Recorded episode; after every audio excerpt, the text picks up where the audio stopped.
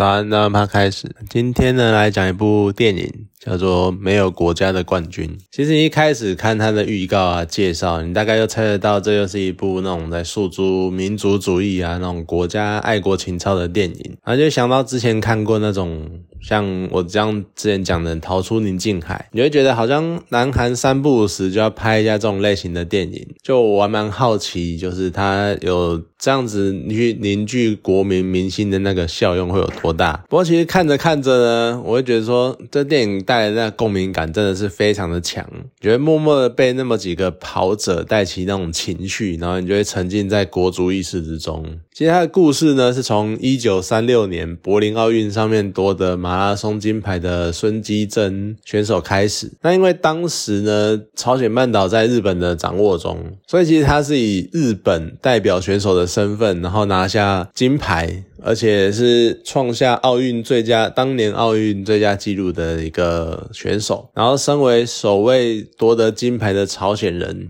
但是他在那个奥运纪念碑上面的刻字却是松，然后 Japan 这样子。那你当然这种对于那种被朝鲜人他们被统治，然后被压抑非常非常久，被欺压很久的他们来说，就非常咽不下这种。这口气，可其实电影呢，他们没有对这段历史多描述什么东西，他很快的就直接跳到二战后啊，然后日本投降，然后朝鲜开始寻求建立一个国家的那个年代。那这个过往其实也蛮有趣的啦，因为一九三六年的柏林奥运，你可能乍听之下，哦，它就是一个奥运会嘛。可其实呢，它是希特勒当元首的时候主办的奥运，因为他当时刚好就是他原本不想办奥运的，但是后来一听到，哎。算了，我们要办奥运，对不对？我就要来宣扬雅利安人种的那种优越性，就是德国人的优越性。可是他被一个美国的非裔选手叫杰西·欧文斯的人，他打狠狠打了他好几个巴掌，就拿拿下来四个田径金牌，所以就变成说他原本最瞧不起黑人的，可是黑人却拿下了这么好的成绩，体能却这么好，然后直接推翻他的那个雅利安最优秀的理论。你其实最每到那种体育赛事啊，或多或少都会有那种什么。政治归政治，然后体育归体育的声音。我觉得这一届奥运搞不好是最早深受政治因素影响的国际运动会吧。不知道，可刚看到片头啊，就是孙基正拿到那个马利翁啊马利马利马拉松金牌的时候，有点惊讶，因为从我有印象以来，就是马拉松的世界，它几乎都是由肯雅或是伊索比亚人制霸，甚至于你去看那个记录啊，就是男子世界纪录前二十五名，全部都是这两个国手国家的那个选手。然后好奇看了一下历届的马拉松，你也才会知道哦，好了，也是有其他国家的选手夺牌啦，可。近代呢，可能还是以非洲选手为主。哎，这也带出另外一个其实有点淡淡哀伤的点，因为我们大概都知道，就是人们往往都会有比较容易金记得那个金牌的得主，通常不太会有人注意银牌、铜牌，除非自己国家的人，然后可能多多少少有那么一点点印象这样子。然后你拿这个悲伤的差距呢，去对照孙基珍跟南生龙这对在柏林奥运拿下金铜牌的战友身上，会更让。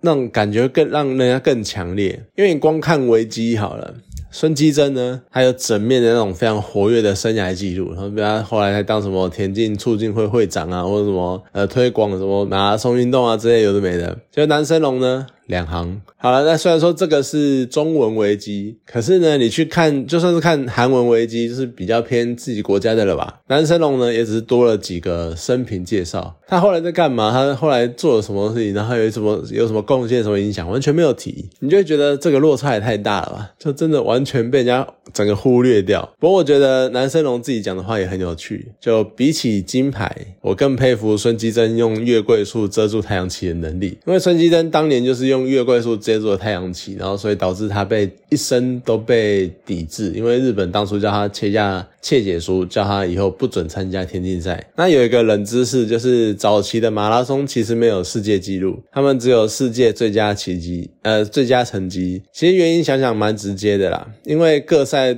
道的那个路况不同。我想想也对，如果你是四十二公里的平地。跟四十二公里的山区公路，你跑起来那个难度应该相差会蛮大的。就不知道现代马拉松大家是以怎样的比较基公平的基准来记录了。因为现在你只要跑完四十二点一九五公里，你都算是世界纪录，就不知道那个会不会，譬如说赛道可能有一些规定之类的，就不知道。那电影本身其实是蛮公式化的啦，就是怀抱热血的前选手，然后想要激起老战友的斗志，然后发掘了一个明日之星，然后过程呢就会有一些运动家电呃运动电影常见的冲突，好像是什么体育道德啦，或者是选手的家境的问题啊等等。然后呢，因为牵涉到国家，比如说独立啊，或者是国家精神啊，国家门面的那个荣誉的那种层面，所以带有很多凝聚人民的片段，所以就是还好像蛮老梗的。然后你会觉得哦，不意外会这样拍哦。然后那一段哦，可能会觉得好像有点矫情。不过好了，算了，你就是因为要那个凝聚国家嘛，好，这样 OK。可是你看到申基真在那个记者会上面侃侃而谈，然后还没诉说波士顿马拉松的意义，然后还有他们历经千辛万苦啊，然后从波士呃韩国来到波士顿那个目标是什么，然后再加上最后他讲那段话。我们要用穿着胸口绣着自己国旗的衣服，然后代表自己的国家而跑，其实多多少少就会让人家联想到台湾现在的处境，就也许比当时的他们要背负完全不属于自己国家的旗帜而跑好上那么一丁点。可你每次看到在国际舞台上崭露头角的选手们，台湾的选手他们挥舞的旗帜，就一再的提醒我们，那是一个妥协的象征。我心中都是有一种。很抑郁的那种感觉，好像虽然说好像奏起了国旗歌，然后挥舞的那个奥运会旗，好像我们得到了什么冠军什么的，好像宣扬了我们国家的名声，可是你就会觉得就差那么一点点，然后都会有一种很讽刺的感觉。然后可能有人偶尔突袭，然后很应景，他们拿出青天白日白一红的那个国旗，可是你国内的炮口可能也不一定真的能那么一致对外。就比起南韩国民，他们一副那种可以为太极旗而死那种气势，其实我还蛮期待，就是台湾也能够早一点找到一个真的能够凝聚全民的那种象征性的物品意或意义之类的。对啊，所以看完这部电影，一开始你可能会觉得说啊，就是一个韩国在宣扬自己国威的电影啊，可以看一看呢。你看完，你真的会得到很多共鸣跟感触。好了，那今天这部电影呢，就讲到这边，好，谢谢大家。